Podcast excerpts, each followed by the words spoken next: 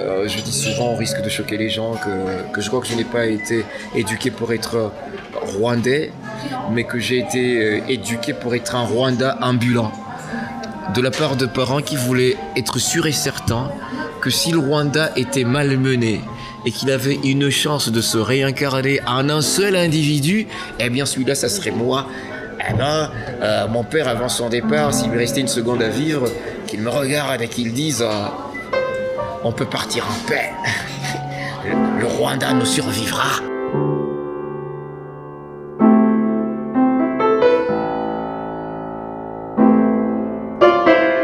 Grandir en exil a marqué le destin de milliers de Rwandais. Au cours des 25 dernières années, nombre d'entre eux sont revenus au Rwanda. Vous écoutez Catharsis, un projet photographique et radiophonique sur le rôle des arts à l'heure des transitions.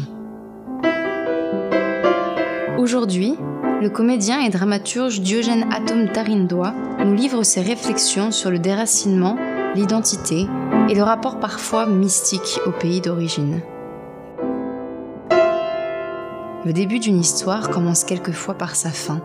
Écoutons celle de Diogène.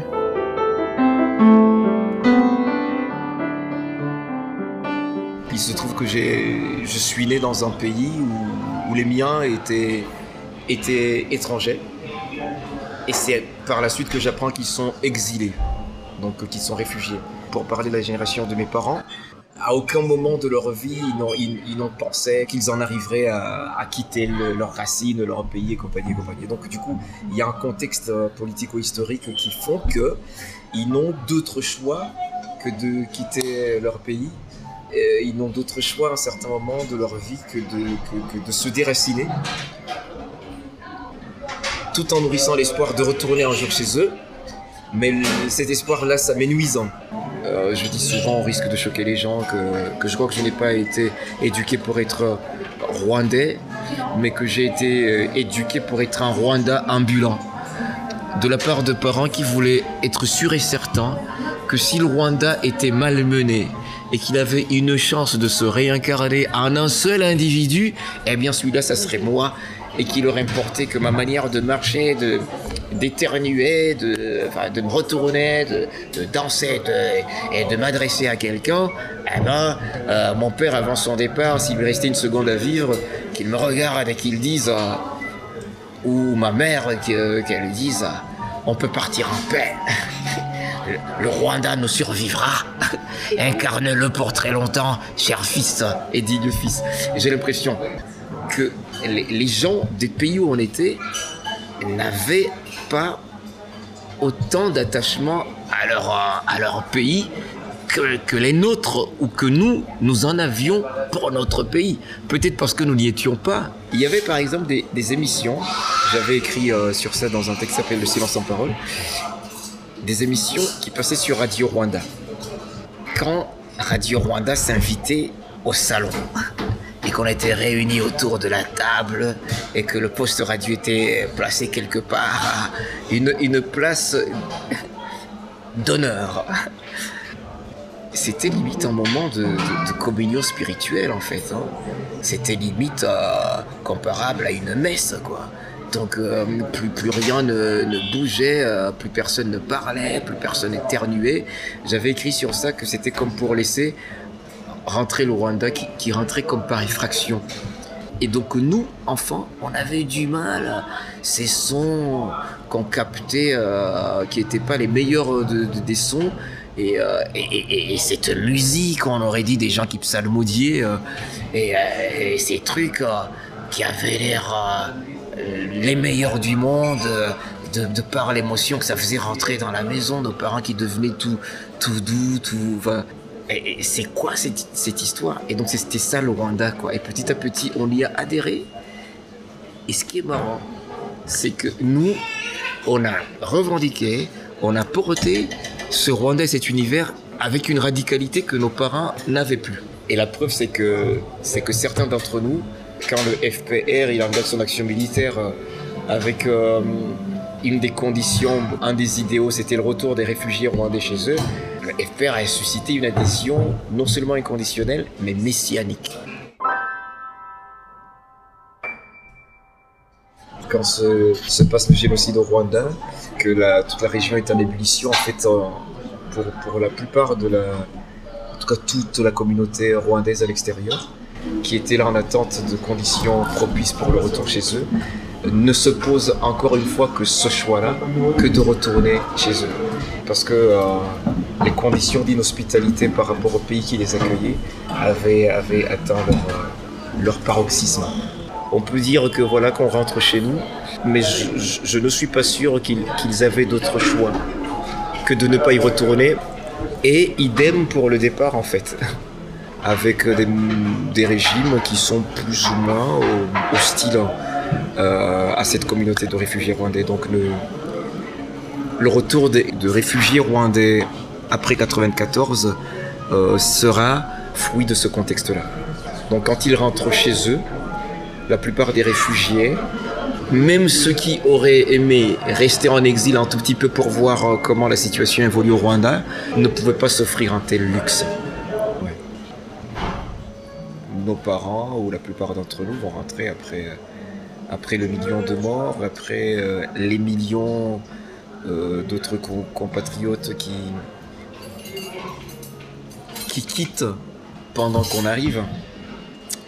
Et c'est un pays archi, archi, archi détruit, démoli dans, dans tous les sens du terme, et pour très, long- très longtemps. Et donc, euh, donc on célèbre pas. On reconnaît qu'on vit un moment particulier, pour la plupart euh, d'entre nous tant espéré, et pour lequel on s'était engagé, pour lequel on s'était investi, pour lequel on s'était euh, on s'était dépensé. Et le dénouement est très loin d'être ce qu'on avait imaginé, fantasmé, idéalisé. Et, on en prend acte. Voilà. On prend acte du fait que désormais on est, on est chez nous. Mais le chez nous en question, il a besoin d'être pensé, il a besoin d'être euh, d'être reconstruit. On en prend acte. On sait que ça vient d'avoir lieu et que ça a coûté très très très cher. Et puis voilà. Et ce qui urge, c'est c'est de, remettre debout euh, tout, tout un pays.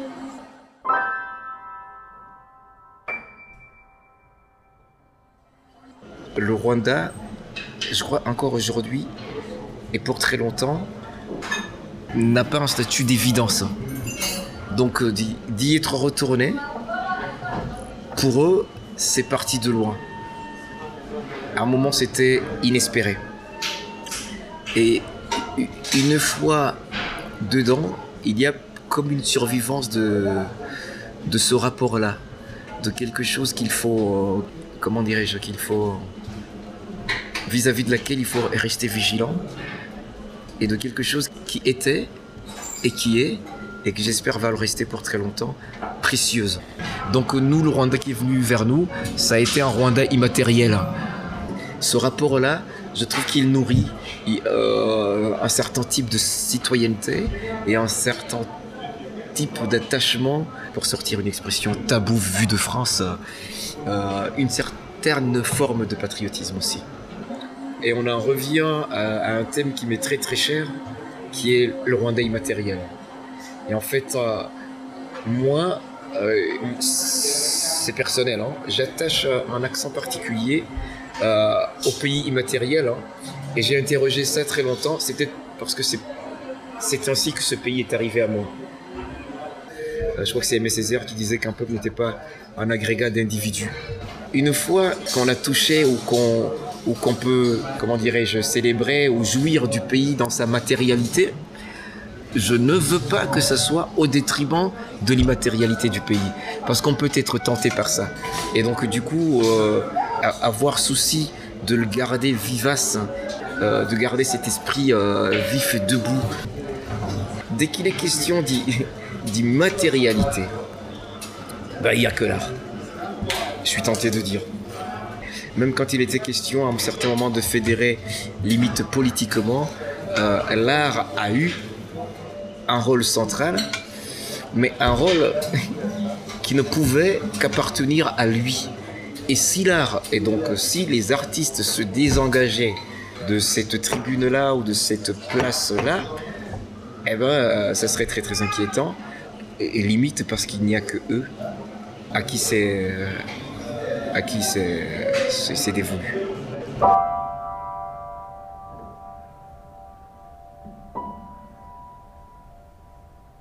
Je suis juste soucieux. Je suis très, euh, très soucieux de, la pluralité, des diversités, de, perspectives et tout ça. Aujourd'hui, peut-être on déplorait un peu euh, euh, point de vue occidental, espèce de monopole de bien-pensance et tout ça. Peut-être que demain, il sera de point de vue chinois ou asiatique par rapport à, tout un pan de l'histoire ou, du vécu du monde. Et, que ce soit ça ou ça me dérange pas. Du moment que moi ou les miens, nous avons droit à ce chapitre-là et que idéalement nous y sommes conviés. Ça veut dire quand vous nous conviez, vous êtes soucieux que nous soyons présents. Alors quand nous n'y sommes pas conviés, à nous euh, de mettre tout en place pour que, pour que nous nous y convions malgré eux et, que nous puissions y rentrer, comme je l'ai dit tout à l'heure, avec le Rwanda qui rentrait par effraction et qu'au futur, euh, ceux qui s'arrogeaient le droit de parler sur nous euh, se disent ce n'est plus tenable, ce n'est plus possible, qu'ils ne puissent plus jamais imaginer ça sans nous. Et que notre point de vue aussi ne fasse pas parole d'évangile.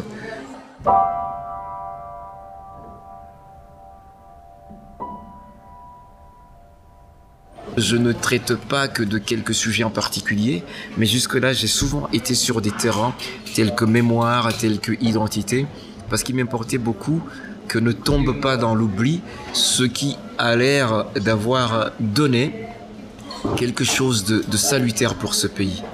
Ça serait démagogique de ma part de, parler d'autres sans parler d'une pièce de théâtre qui est un seul en scène. C'est une pièce qui s'appelle Carte d'identité. J'ai quitté le droit que j'ai fait pendant 4 ans. Mais comme euh, entre-temps j'avais été euh, de cette jeunesse qui avait rejoint euh, politiquement et militairement le mouvement FPR, donc c'est très jeune adolescent que je me retrouve non seulement au Rwanda, ce fameux pays idéalisé, c'est pas comme ça que je le retrouve. Il est très loin d'être le meilleur à tout point de vue. Je le vois avec euh, des cadavres euh, à, perte de vue. Je le vois démoli. Euh, je ne vois rien qui puisse être le reflet de, des poèmes qui m'ont été chantés, transmis, tout ça. Et donc du coup, donc il s'est passé quelque chose. Et je me retrouve à questionner cette chose que je veux disséquer, que je vais connaître dans, dans ses moindres détails. Et quand, après l'armée, donc, euh, je retourne euh, aux études, j'ai été vers les arts parce que je voulais porter quelque chose, appelons ça un discours. J'étais porteur de quelque chose que j'arrivais délicatement identifié. Encore aujourd'hui, je ne suis pas sûr si j'y suis euh, arrivé. Mais il me semblait bien que l'art s'y prêtait mieux et que le théâtre était carrément la discipline la plus appropriée, peut-être parce que là, ce penchant multidisciplinaire. À la, fin de mon cursus, je sors du conservatoire avec un projet qui s'appelle Carte d'identité, qui travaille sur la grande histoire et la petite histoire. Et donc je suis sorti du conservatoire avec euh, cette pièce que j'ai déjà jouée dans une plus de 25 pays dans le monde. Et il y est question de, des aspects euh, autobiographiques. Il y est question aussi d'hommage, d'hommage à mes aînés. Il y est question aussi, je crois que c'est quasi la première fois, si pas la seule, jusqu'à il y a peu, où on a une œuvre artistique qui s'attarde beaucoup sur l'exil, euh, sur ce parcours d'exilés individuellement et collectivement, et sur euh, l'engagement militaire.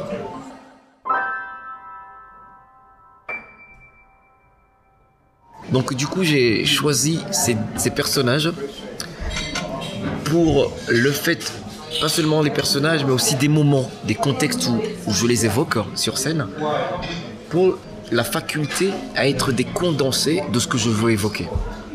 Euh, et, ça se conclut par le retour aux origines.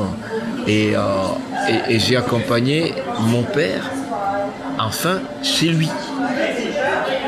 Et lui qui m'a toujours cassé les oreilles avec le chez moi, chez moi, chez moi, chez moi. La meilleure bouffe c'est chez moi, la meilleure musique c'est chez moi. Euh, il m'importait beaucoup de le voir.